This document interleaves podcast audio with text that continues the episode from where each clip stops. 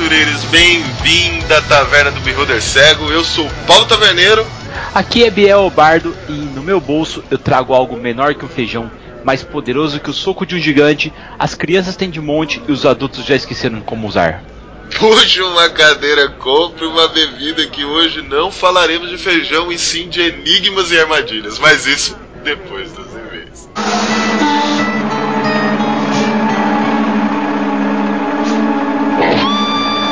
Bill. E aí, Bardo, muitos e-mails da galera falando da CCXP e muitas outras coisas, não? Muitos taverneiro, cara. Esse ano foi ótimo aí, cara, cast maravilhoso que a gente fez e não deveria ser menos esse da CCXP, cara. Recebemos vários e-mails aí de gente que quer ir com a gente no ano que vem, que gostou mesmo aí do que nós falamos e de alguns painéis e também falaram muito, mas muito taverneiro sobre a sua última datação, cara. Ô, e ô, e deixa eu te contar um negócio, os padrinhos nem mandaram e-mail porque eles ainda estão sobrecarregados daquele dia da taverna, velho. Que legal, Taverneira. Cara, o pessoal gostou bastante da sua participação no evento Anime Engá. E, cara, se tudo der certo e os deuses iluminarem, esse ano estaremos em mais eventos, né, Taverneiro? É isso mesmo, a taverna bancando presença aí nos eventos e cada vez mais vamos tentar cada vez mais fazer um stand maior, fazer mesa pra vocês, mas isso vem com o tempo, galera. Aguenta aí que a gente tá entrando nesse campo agora. É isso aí, galera. E entre lá no nosso site, no podcast.birrodercego.com, para ver as adaptações do Taverneiro.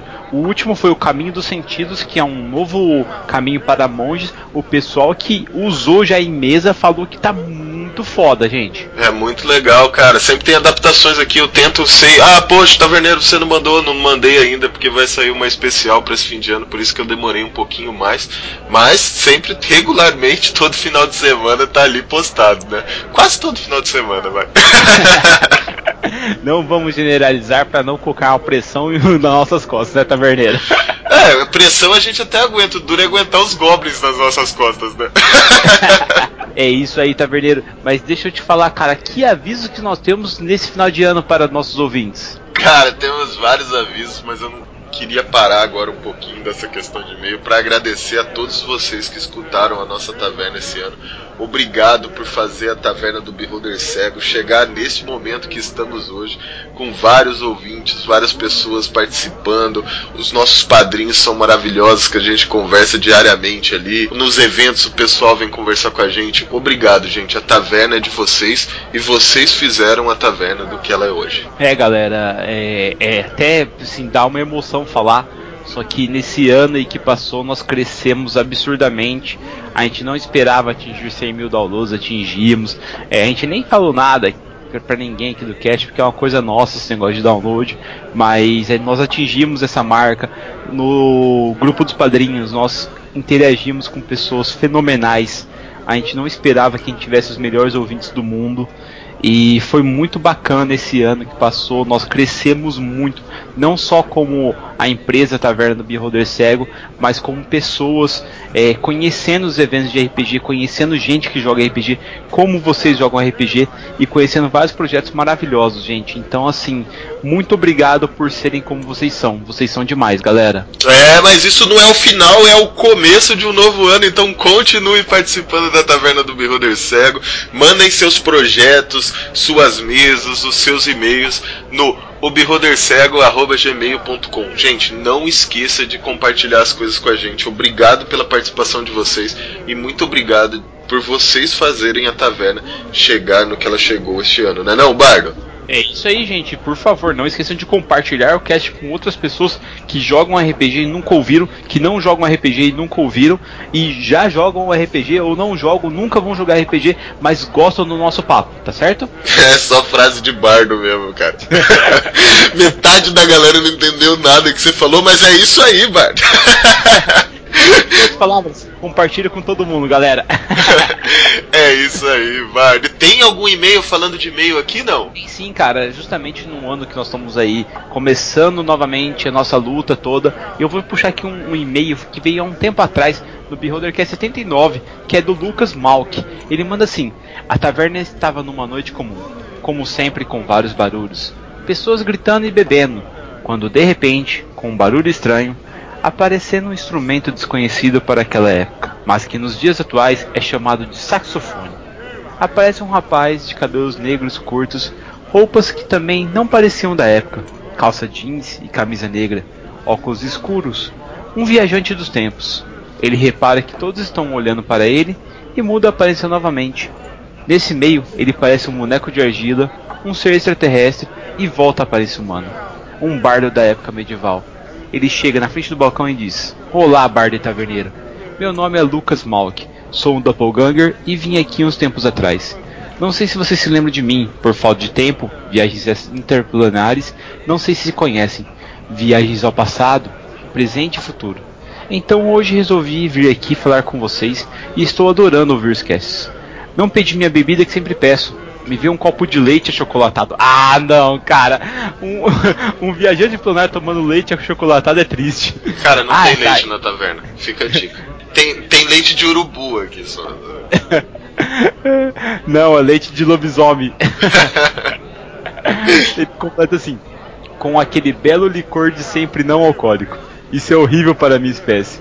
Como eu estava falando, eu estava ausente durante o tempo e quando eu vi o último sobre cegos, então abri um portal e vim direto para cá para lhes contar sobre um projeto maravilhoso que não só eu, como muitos outros fazem ao redor de um país chamado Brasil. O meu, exclusivamente é em Santos, ampliando futuramente para a Praia Grande e se tudo der certo, até mesmo São Vicente, como queira o poder de um homem múltiplo. Quem sabe um dia eu consigo, né? Esse projeto que há pessoas ilustres ajudando, como o secretário de deficiência Daniel que é cego, o Lincoln que tem uma luxação inverterada na cabeça do rádio esquerdo, a Michelle que é cadeirante, o secretário de eventos Rui que sofreu recentemente síndrome de pânico e está se recuperando, e muitos outros. Nesse projeto, mostramos que o RPG e os board games para pessoas com deficiência mentais intelectuais e também mostramos como eles podem ajudar em escolas através de palestras.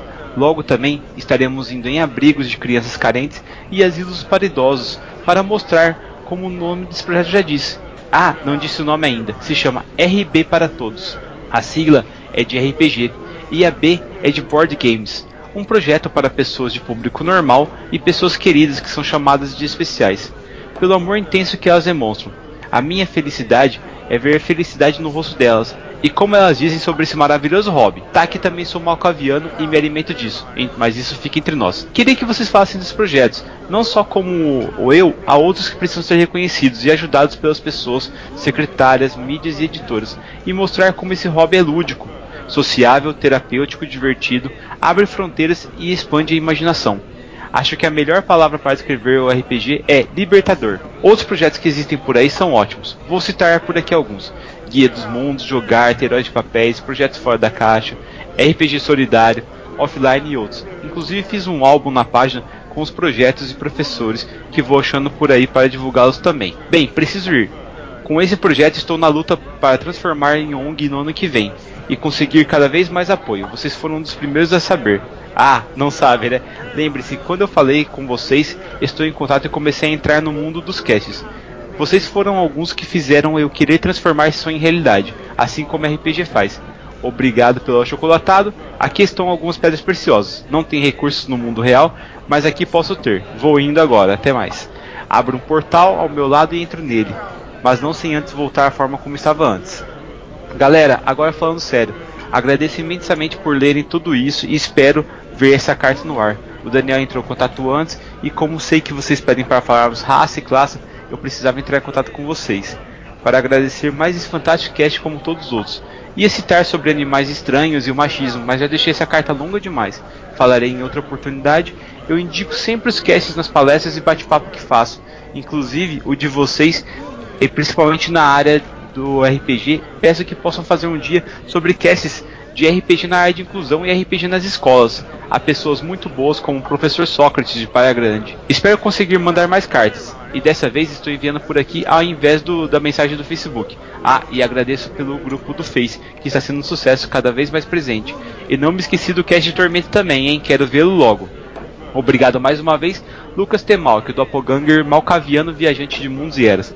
Lucas, cara, você me deu um trabalhão com esse e-mail gigantesco, mas promessa de bar de dívida, cara. Eu li seu e-mail e eu quero agradecer, cara, porque são pessoas como você que transformam o RPG no país, cara. Não é só eu, como o Paulo também, que somos aqui comentadores e nós é, estamos aqui passando RPG pra frente, mas vocês vivem o RPG dia a dia e isso é muito legal, cara. Além disso, Bardo, eu queria agradecer ele a, a, mandar os projetos, é isso que a gente quer, gente mande mais projetos desse tipo aqui.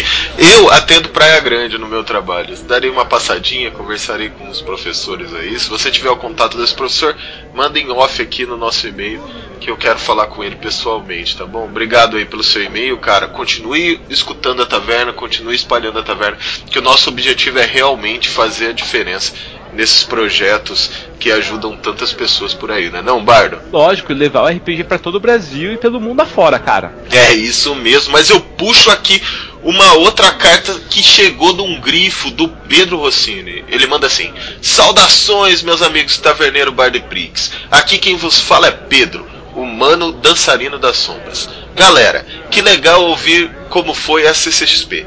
Já que não deu para mim ir, me contentem em ouvir vocês.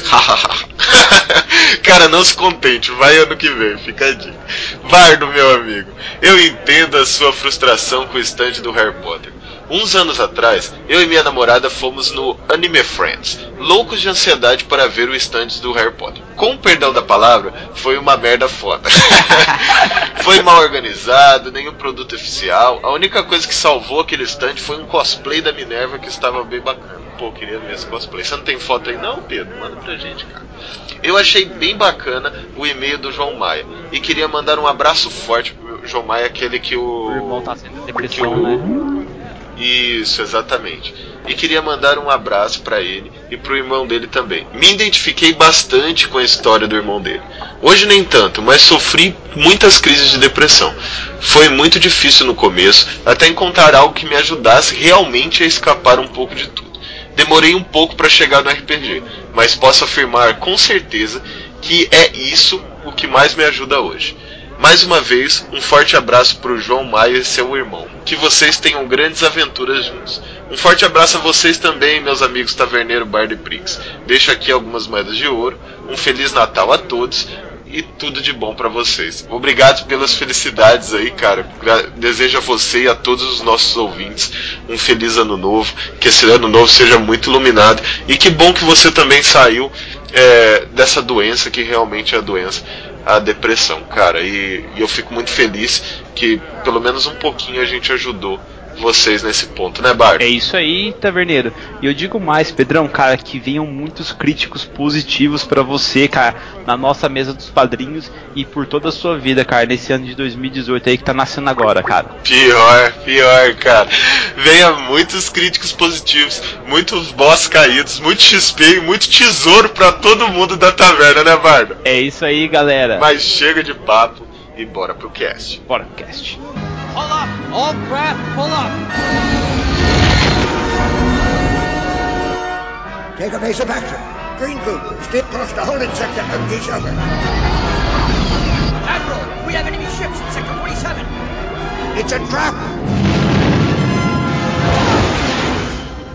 Vocês estão andando numa masmorra quando de repente chega uma porta grande e ela está escrito em élfico com detalhes onde existem uma lua e um sol.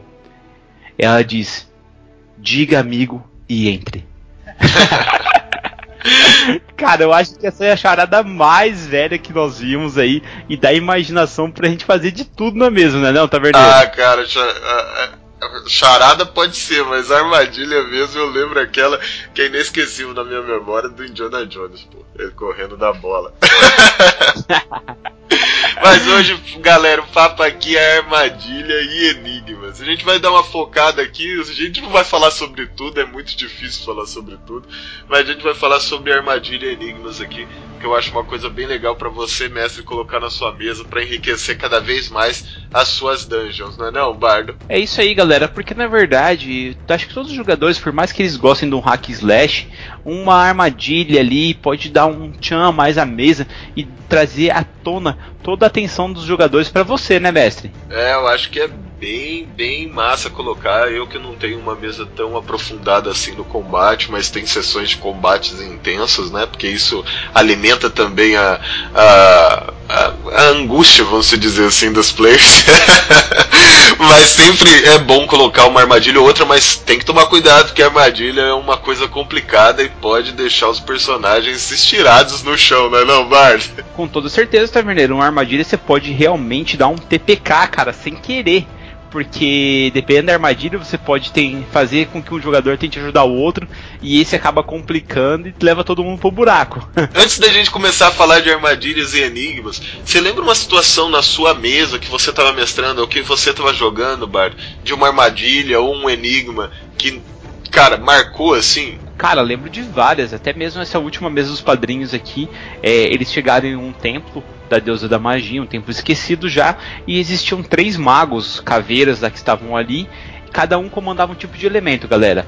Um comandava o gelo, o outro a eletricidade e o último ali o fogo. E eles falaram sem pensar a resposta de um enigma. Se eu não me engano, era assim: essa coisa te devora pássaros, monstros, árvores, flores, mastiga o ferro e morde o aço.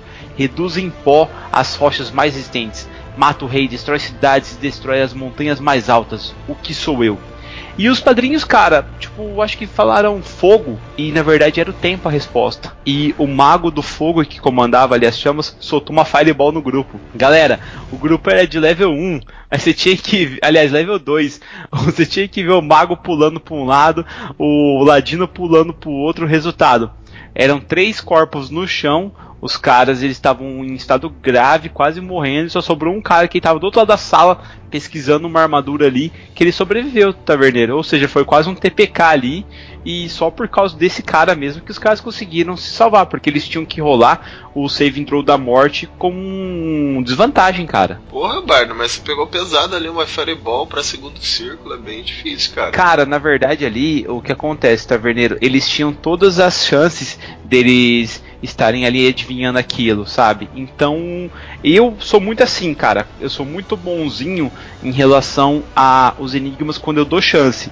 Agora, por exemplo, eu não vou exigir aí, gente, do meu jogador uma dificuldade que ele não vai ter nem como, nem sonhando em falar a resposta certa, porque existe muita diferença entre você dar dados para o personagem pesquisar, o jogador pesquisar e saber a resposta antes dele falar aquela resposta. Por exemplo, uma coisa assim que ocorre muito, Metatof, o pessoal chegando e falando coisas que ele tem conhecimento aqui do mundo real no mundo do RPG.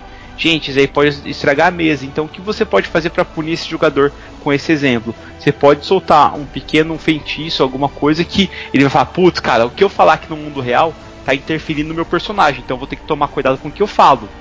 Isso faz com que você coloque também o personagem no jogo. Ah, cara, é massa, é massa fazer umas questões assim. Como que eu trato com isso na questão do enigma, né? Que isso é muito claro no enigma. Até contei a Caches atrás uma história de um amigo meu que era físico e, e caiu um enigma matemático e ele era um barbéria e ele sentou e começou a riscar o chão, sabe? tipo, desenhar assim no chão e não fez o enigma. Isso é uma, um puto exemplo de que o cara tá interpretando ali. É óbvio que ele sabia responder um enigma matemático, né? Mas a a, questão que a gente está conversando aqui, que é muito importante, é às vezes o mestre quer dar uma lição nos, nos players porque eles estão usando muito conhecimento de off e tudo mais.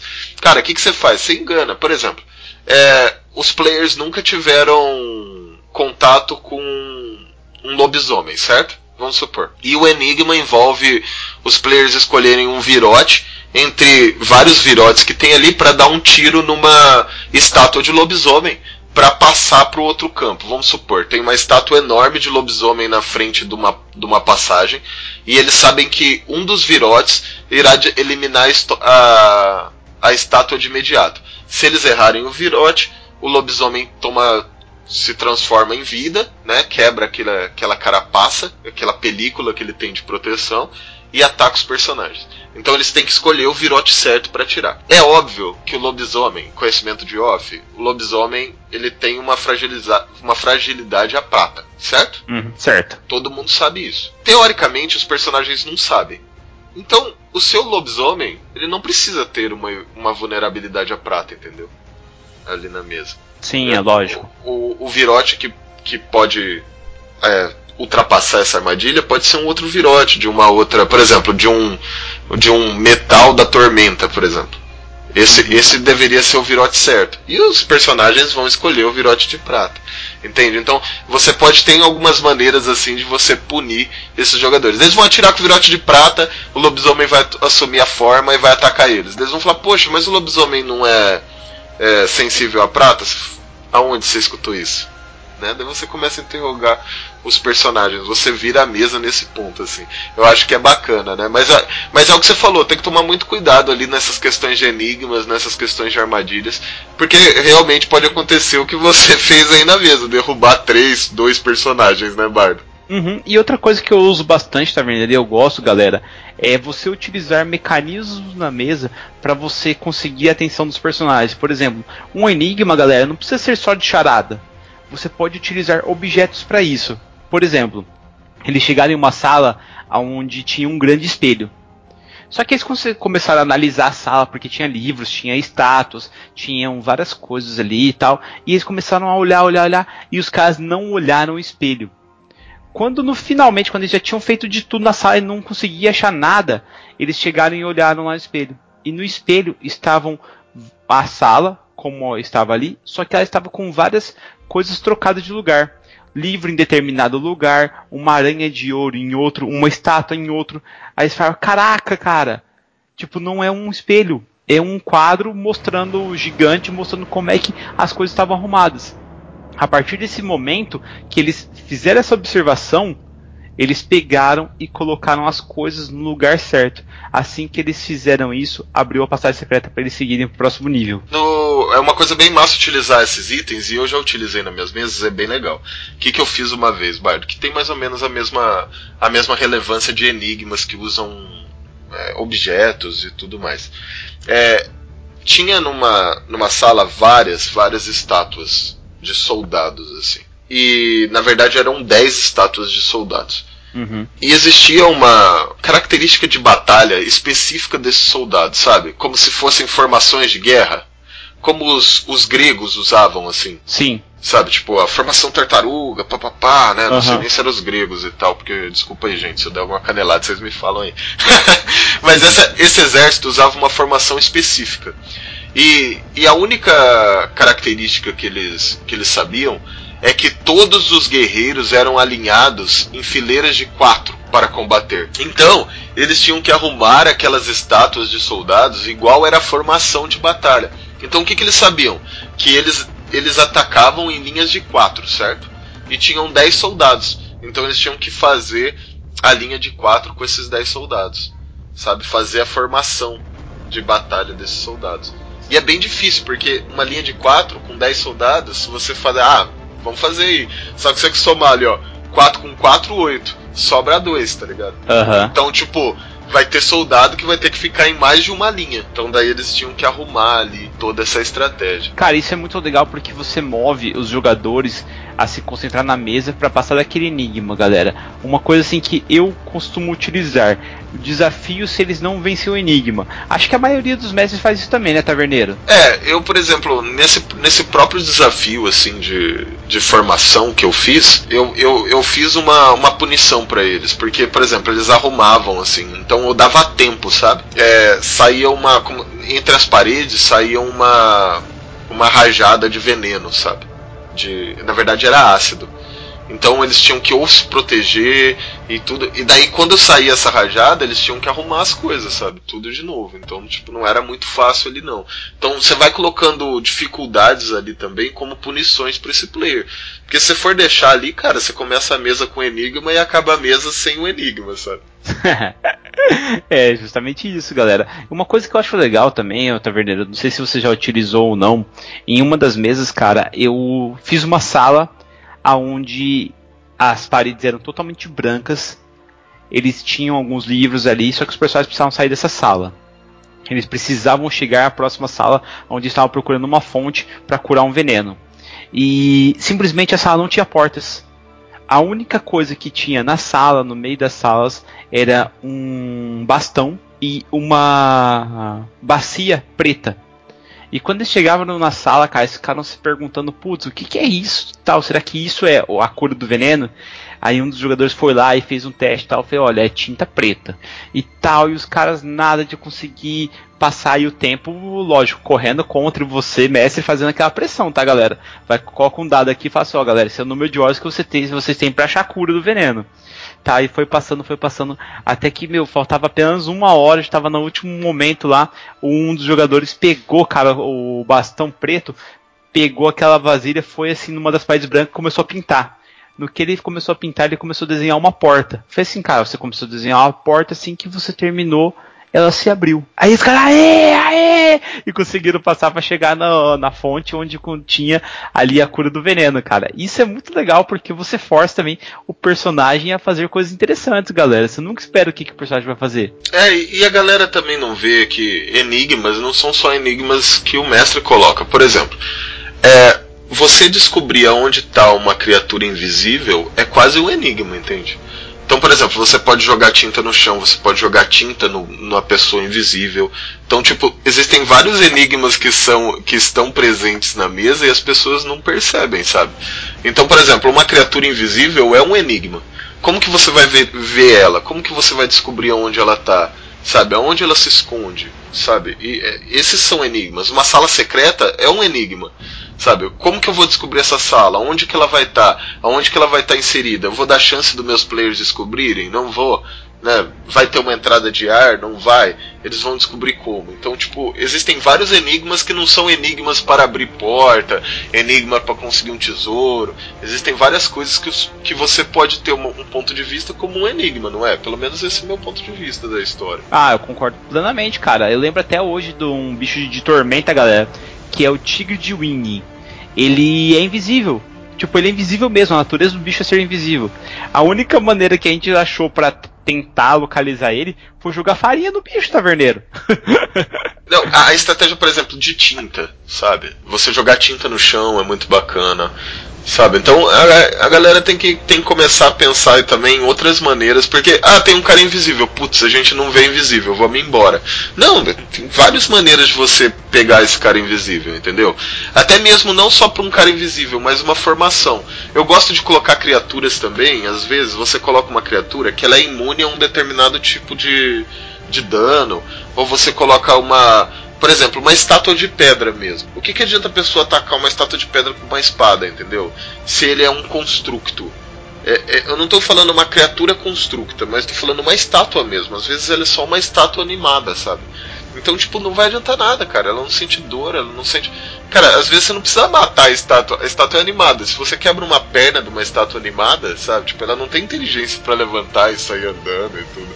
Então, tipo, tem, tem todas essas estratégias que você pode ver.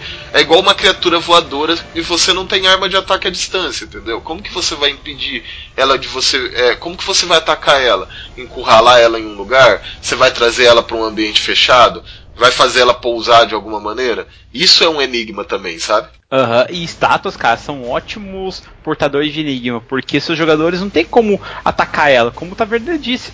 Tipo, eles vão ter que adivinhar aquele enigma ou vão ter que fazer alguma coisa. A história das balanças é bem legal, galera. Quando vocês pegam e colocam a balança na estátua e os seguintes dizeres no pé da estátua é confiem em mim suas vidas. Por exemplo, Aí os caras vão ter que fazer alguma coisa para entrar. Eles poderiam colocar um pouco do sangue deles ali naquela, naquele prato. E aí a caverna se abriria, por exemplo. Ou você pode colocar, tipo, símbolos de horas. E brincar com isso, sabe? Tipo, que eles vão ter que colocar uma hora adequada que a caverna se abria. Você pode colocar que a caverna só se abria no solstício de verão. Então eles vão ter que colocar nos pratos o número de moedas que conforme as horas do dia estavam passando por ali tem várias coisas que vocês podem fazer aí para deixar a mesa um pouco mais ligada, um pouco mais intelectual, para quebrar um pouco mais o combate, né? É, com certeza, cara. E nada impede que você coloque enigmas no meio do combate, como uma armadilha ativa em um ambiente de combate, entende? Por exemplo, você pode colocar os personagens numa sala onde a armadilha ficou ativa, então ela, ela de tempos em tempos cospe dardo, ela de tempos em tempos sai fogos em, em determinados lugares, que os personagens podem usar isso a favor deles ou não, entende? Se você se deslocar a ponto de fazer com que o inimigo fique naquele quadrante aonde o dardo vai ter impacto, ou aonde o fogo, a rajada de fogo que sai entre as, entre as lacunas do chão vai sair por ali, é uma vantagem dos personagens. E vice-versa, entendeu? Trabalhar com o ambiente ali, o ambiente que está sendo mutável através de uma armadilha e tudo mais, é muito legal. Eu lembro de uma mesa minha, onde eu criei um ambiente mutável, que o chão mesmo, o próprio grid onde os personagens estavam combatendo, ele se alterava. Em determinado momento uma parte caía, em determinado momento surgiam pilares da terra, debaixo da terra que vinha para cima, eles estavam um ambiente bem hostil assim. Então, é, os personagens tinham que fazer acrobacia, tinha que pular para o outro lado. Eles, eles sabiam qual pilar ia cair porque do, um turno antes o pilar começava a tremer. Eles sabiam onde ia surgir pilar porque tipo um, é, um turno antes o pilar já estava subindo ali da das profundezas. Então fazer esse tipo de mecânica também é legal em um combate, torna o combate muito mais vivo, sabe? Cara, eu vou me arrepender, tá vendo, do que eu vou falar agora, mas eu vou dar um spoiler de uma mesa minha aí, galera. É o seguinte, eu já usei isso em outra mesa e eu achei muito massa. Eu coloquei os meus, os meus é, jogadores para enfrentar um golem de ferro. Só que esse golem de ferro é muito grande. E assim, ele tem muito PV, só que logicamente eu reduzi o dano dele para caber com os personagens. Só que esse golem, ele tá numa sala, galera, onde eu utilizava o grid inteiro do D&D. Do lado esquerdo do grid, eu coloquei um local gélido, que tinha estalactites ali, que era, nossa, era muito frio. A temperatura chegava tipo a menos 3 no epicentro do negócio. E na outra ponta era uma forja, onde escorria lava de uma das paredes. O que que acontecia? O golem de ferro, ele é muito forte a resistência dele é absurda. Só que para os personagens quebrarem ele, eles tinham que esquentar o metal, ou seja, e provocar o golem, fazer ele se mover até a forja. Quando ele estivesse realmente pegando fogo, meu quente mesmo, eles tinham que pegar e correr do golem, fazendo ele ir até o frio.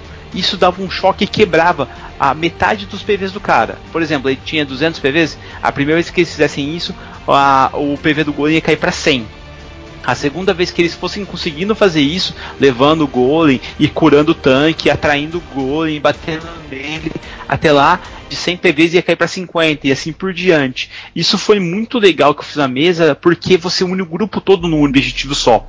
E é uma batalha muito forte, porque você tá todo o tempo falando, nossa, esse golem vai matar o tanque, ai meu Deus, tem que curar o tanque, o clérigo vai ficar ligado, os DPS vão ter que ficar fora do caminho, vão ter que tomar pro dano dele, tomar cuidado pro dano deles, não atrair o golem. Então, assim, tudo esse questão de agro que eu aprendi no World of Warcraft, você pode utilizar na mesa e fica muito legal de você colocar isso pros seus personagens também. É, muito legal também em momentos de rituais, né? Magos desenvolvendo escudos de proteções, é, sequência de quem abater em combate, é, HP compartilhado de criaturas, tudo isso é enigma, né, gente? Tipo, personagens que têm HP compartilhados e, e, e, e tudo mais. E, cara, isso dá para brincar bastante aí, cara. Com certeza, principalmente com ilusões, né, cara? Nossa, ilusões dá para você fazer várias sacadas legais, tanto de enigma como de armadilhas.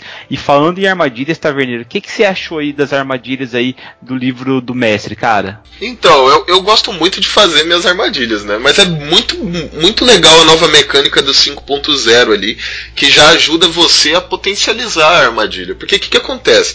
A armadilha no 5.0 ele divide em três categorias categorias ali, que é a inconveniente, a perigosa e a mortal, tá? Inconveniente é aquela armadilha que é mais para atrasar, que vai dar um dano relativamente baixo nas criaturas e nem sempre vai acertar, entendeu?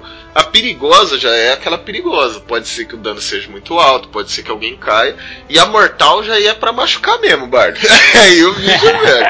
Aí vai acertar, aí vai machucar e tudo mais, né? E daí muda o, o nível da, da armadilha dependente do que você quer causar. Por exemplo, a, do, a mortal, assim, de nível 5 a nível 10, ela causa 10 de 10 de dano. Então, tipo, é mortal de verdade, sabe? Tipo, pode ser que. Pode ser não. A chance de alguém cair com uma armadilha assim é muito grande, sabe? É uma armadilha mortal mesmo. Porque, ó, se você tá level 5 ali, vamos, vamos supor que você é level 5 de Warrior né, ou de uma outra classe que tem um HP alto. Você tem em torno de uns 40 de HP, 45 de vida ali. Se você for bem nos dados ainda, né? De HP. Então, cara. ou, ou, seja, nunca. é, então, então a, a, média de 10 de 10 a média de 10 de 10 vai dar 60 de dano, porque você não tem como tirar zero, né? Dado é impossível. Então, então vai dar mais ou menos 60 de dano. Então só para você ver como é, o nível dessa armadilha é alto. Né? Uma armadilha mortal realmente tem que tomar muito cuidado. Diferente de uma inconveniente, que no mesmo grau de 5 a 10 vai dar 2 de 10 de dano. Então, por exemplo, lembra que eu falei que de tempos em tempos aconteceria alguma coisa?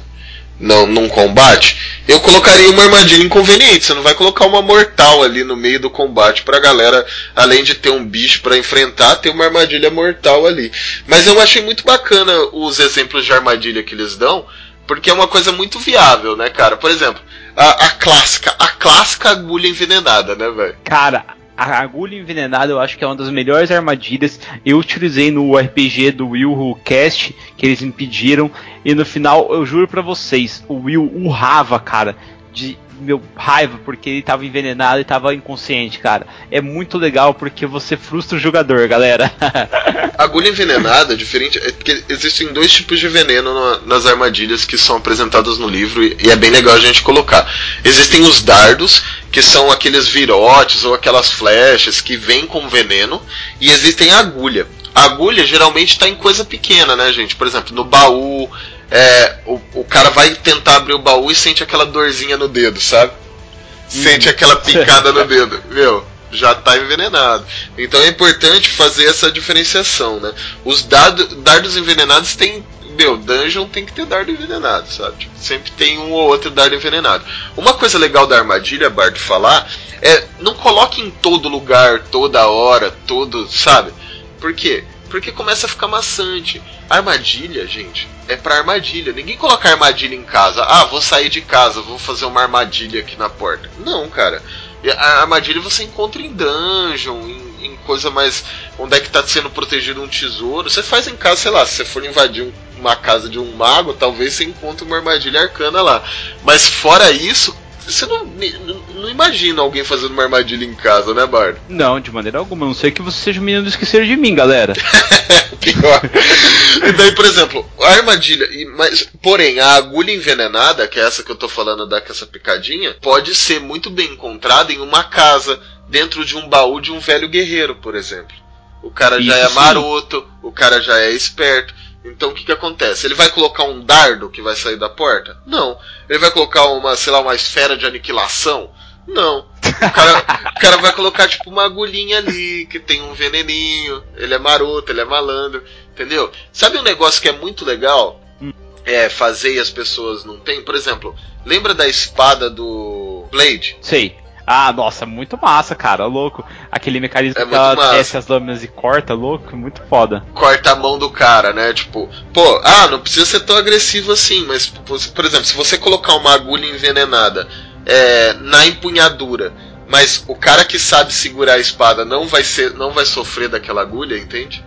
É, é muito vantajoso. Então um rogue que quer colocar uma agulha envenenada numa adaga dele, numa, na empunhadura da adaga dele, para mim eu não vejo problema nisso. Né? O problema é que se alguém pegar a, a adaga dele, vai, vai acabar sofrendo um pouco desse, desse efeito. Sabe? Isso é legal, Taverneiro, trabalhar com os anões, cara, porque os anões são resistentes a tipos de venenos encontrados em aranhas aí que vivem debaixo da terra, galera. Então é uma coisa bacana de você utilizar isso nas próprias armas dos anões, sabe? Tipo, às vezes o anão tá com uma aranha andando em cima da, da armadura dele. Para ele aquela aranha não faz nada. Agora para outro aventureiro, meu, pode ser mortal aquela parada. Exatamente, exatamente. E isso é uma coisa que é muito mal utilizada pelos players, viu, Bardo? Os players acham que só mestre pode usar armadilha, cara. E, e, é uma coisa muito errada. Dificilmente eu vejo um player falar, pô, eu acho que eu vou fazer uma armadilha, não é não? Cara, eu com sinceridade, eu acho muito difícil ver onde você vai fazer isso, cara. É, porque, porra, por exemplo, ó, vou te contar, um rogue. Um rogue que quer colocar essa agulha envenenada na adaga dele.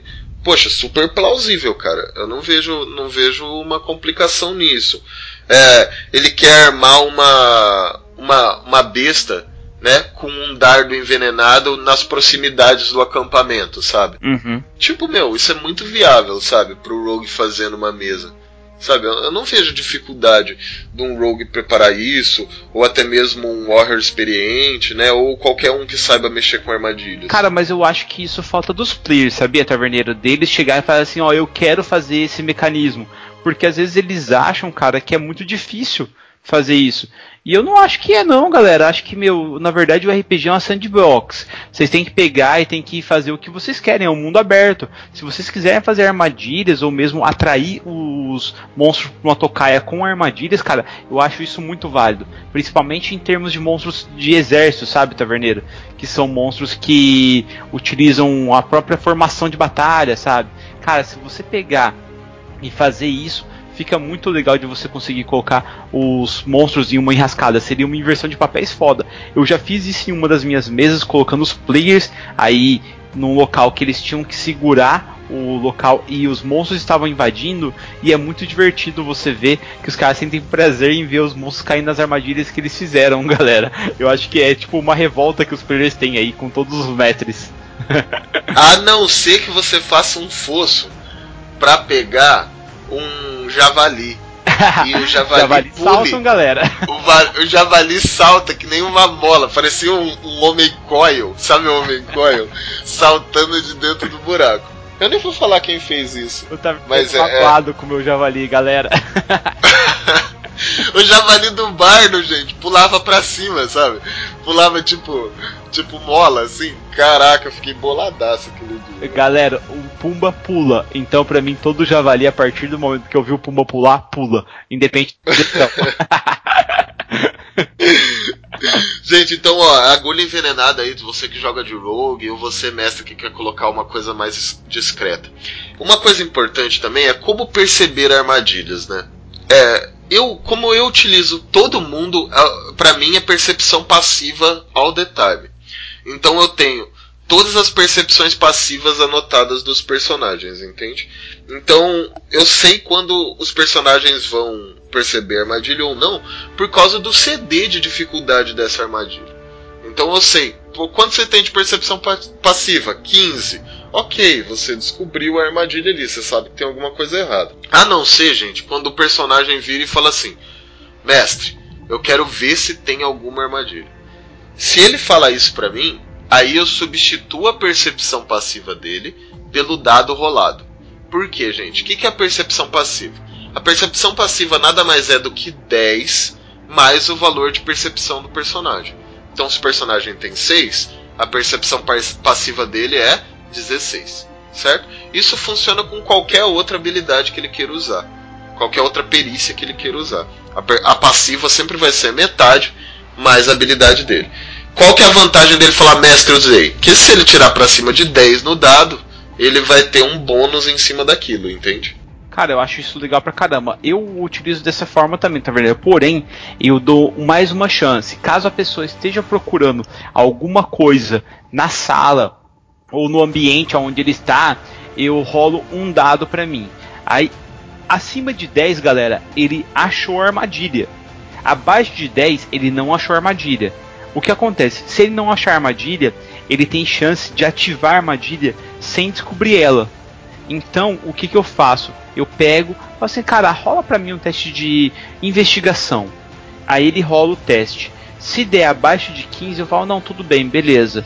É, você continuou a sua investigação ali, só que você não achou nada assim que chamasse muito a sua atenção.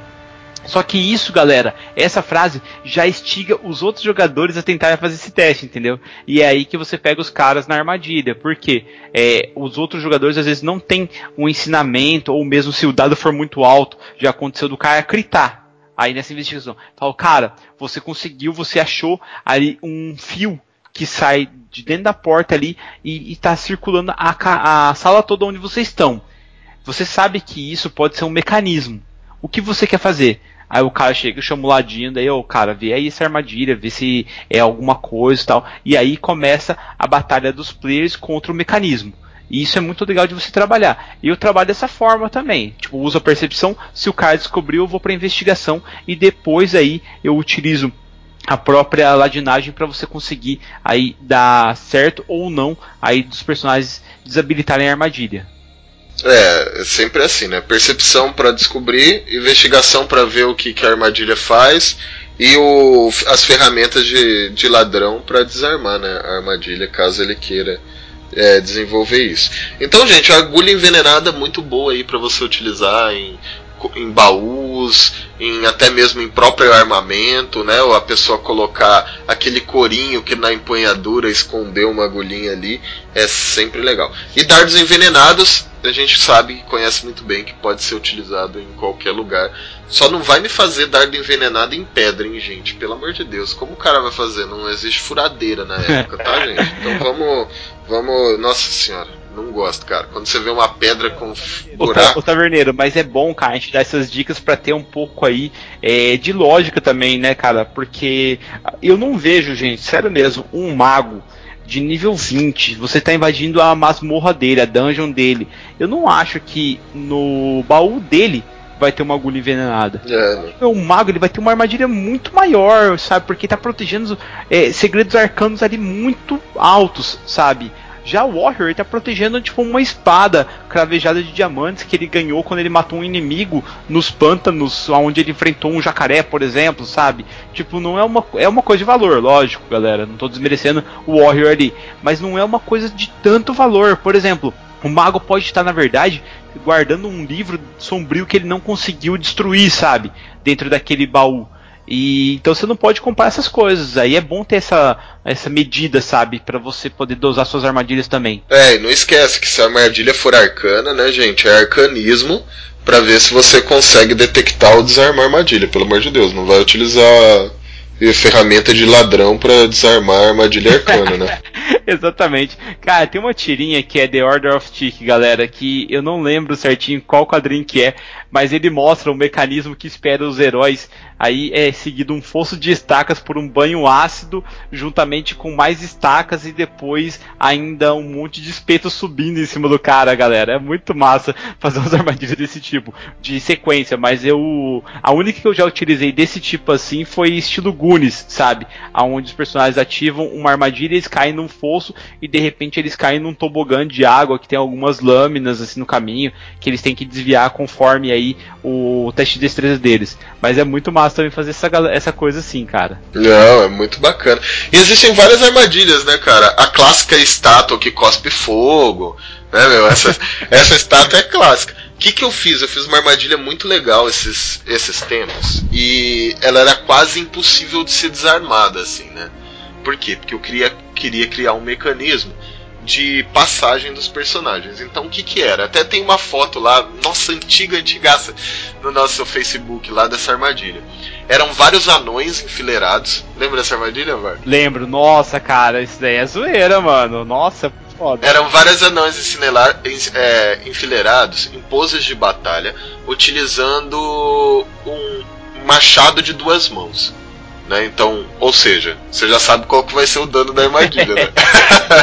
um D12. Só que eram vários, então, tipo, tinha uma fileira do que, Bardo? Uns, uns 8. Cara, se eu não me engano, eram 12 anões, taverneiro, porque eram de vários reinos, cara. Pode ser, vai. Eram 12 anões enfileirados. Então, o que, que eles faziam? Cada um tava numa pose de combate, né? O Ladino chegou naquele corredor estreito, então todos tinham que passar pelos anões, que eram quase como se fosse a loja da Iron Studios pra, na época medieval, sabe? Tipo, as armaduras e tudo, quase fosse um deluxe ali, né? Mostrando para os personagens verem e tal. Então era uma, um salão nobre. Então os personagens tinham que andar naquele corredor. E o que que acontecia? Conforme você, qual que era o mecanismo da armadilha?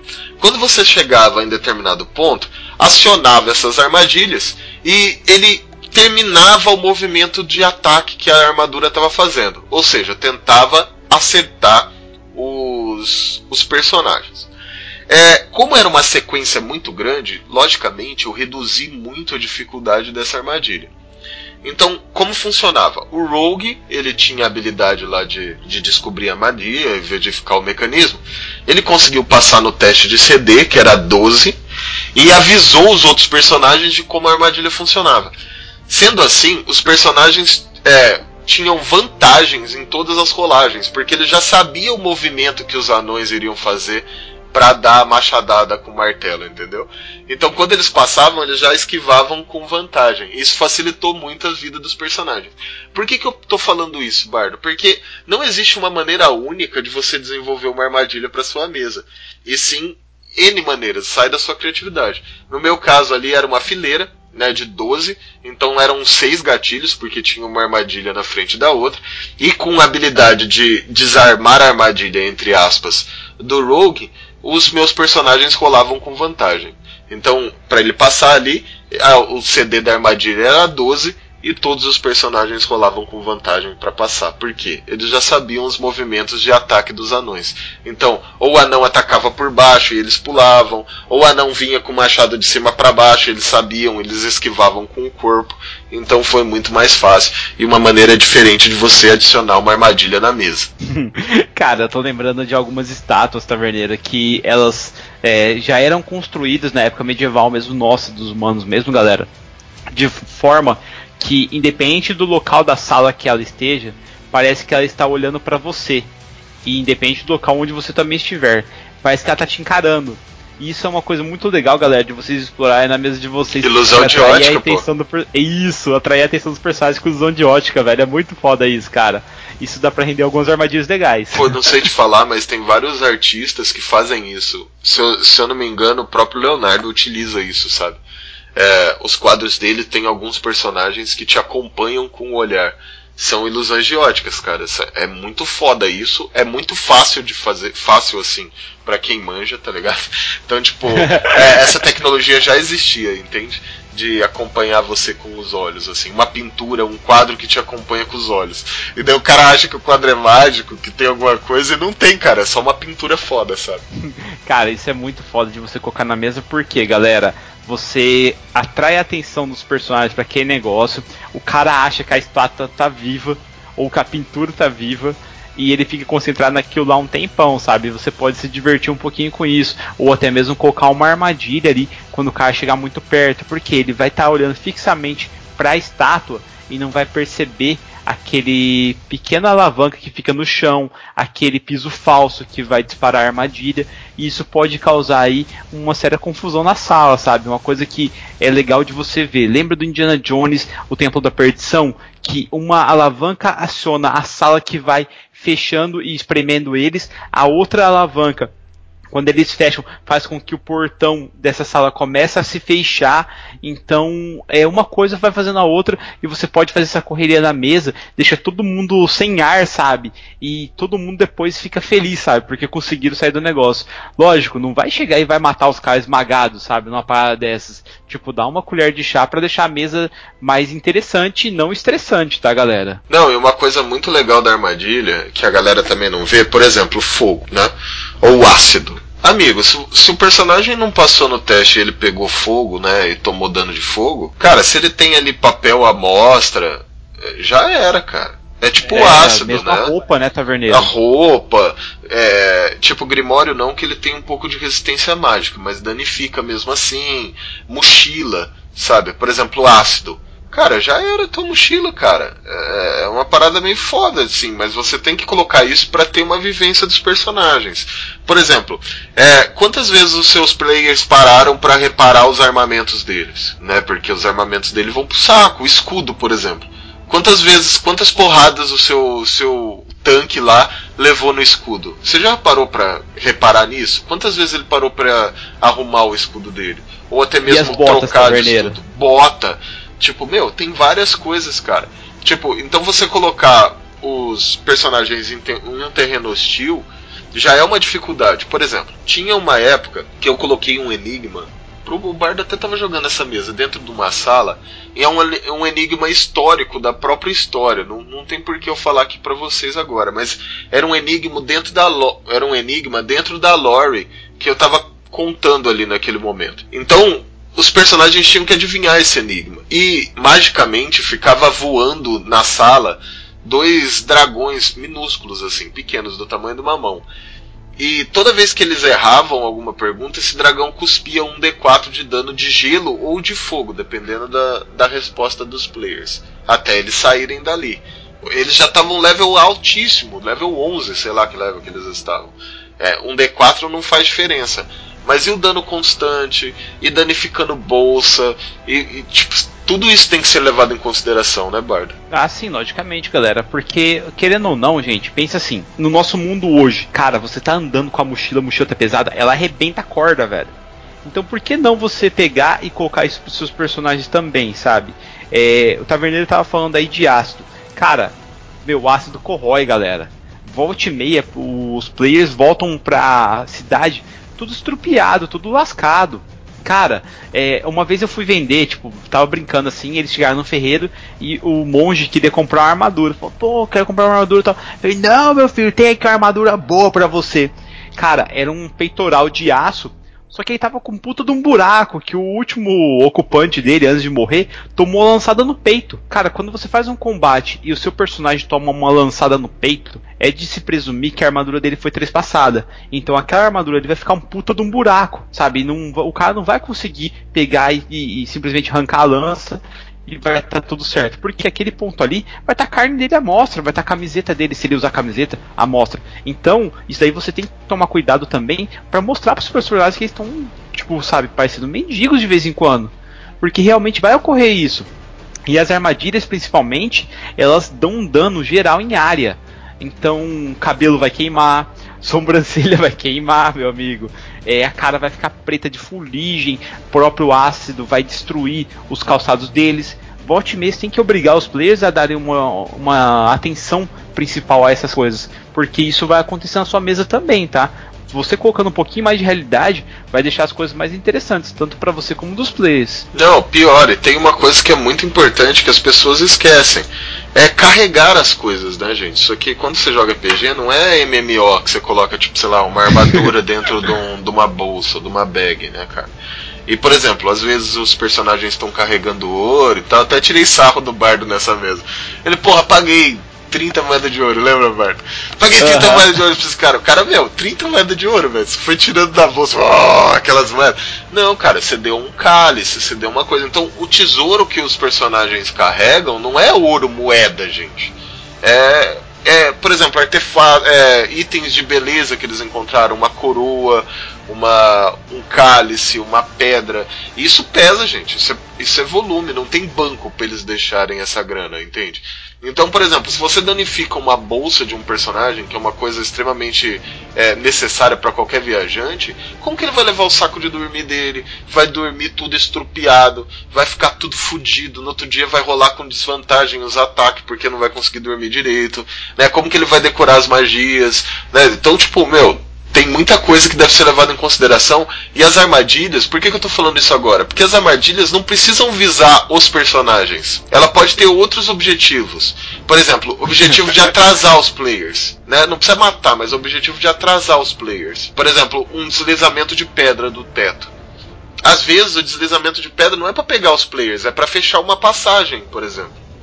Né? Uma passagem para eles voltarem, uma passagem para ele progredir na missão. Então isso que você deve pensar. Nem sempre o objetivo final são os players, e sim os objetivos daquela dungeon, daquele momento, né? Do, do momento específico. Por exemplo, um Goblin que quer atrasar os players de entrar em um determinado lugar ou levar um negócio para a cidade, ele não precisa matar o player, ele pode simplesmente cortar a parte de baixo das bolsas dos personagens, sabe? Ah, com certeza, cara. Uma coisa que eu utilizei, galera, e não sei se vocês já utilizaram na mesa de vocês, é a capacidade do imã de atrair metais. Se você tiver um chão magnetizado, cara, isso para os jogadores pode ser um inferno. Porque você vai reduzir o deslocamento dos caras que tem full plate e os caras não vão saber o que está acontecendo.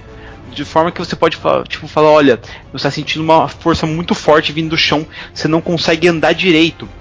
E o cara, puta, o que, que é isso tal? E se você colocar isso com esqueletos, por exemplo, perseguindo os personagens, cara, esqueleto, tipo, desculpa falar, mas é uma bosta, sabe? Qualquer grupo de nível 1 consegue matar uns esqueletinhos. Só que se o cara tiver preso, meu amigo, não conseguir andar naquele chão, e você fala que é um chão preto, quase espelhado, e aqui tá atraindo o cara e tal, e o cara não consegue levantar a espada dele, você vai ver o desespero desses players, cara. E é uma coisa simples você fazer, porque existem campos magnetizados pelo nosso mundo aí que você pode utilizar normalmente, entendeu? Colocar numa dungeon, ou mesmo o mago criou a dungeon dele naquele local por causa dessa característica do ambiente, sabe? Isso é uma coisa que não é uma armadilha em termos assim, só que pode se tornar muito boa contra os players e posteriormente eles podem utilizar isso daí também. Exatamente. Por exemplo, um fosso, né? A armadilha de fosso é mais conhecida, uma das mais conhecidas aí que a galera conhece, né? Mas, por exemplo, o fosso não precisa ser armadilha em si, mas você pode colocar o fosso com água mais ou menos até o ombro e colocar lá dentro cheio de esqueleto, sabe?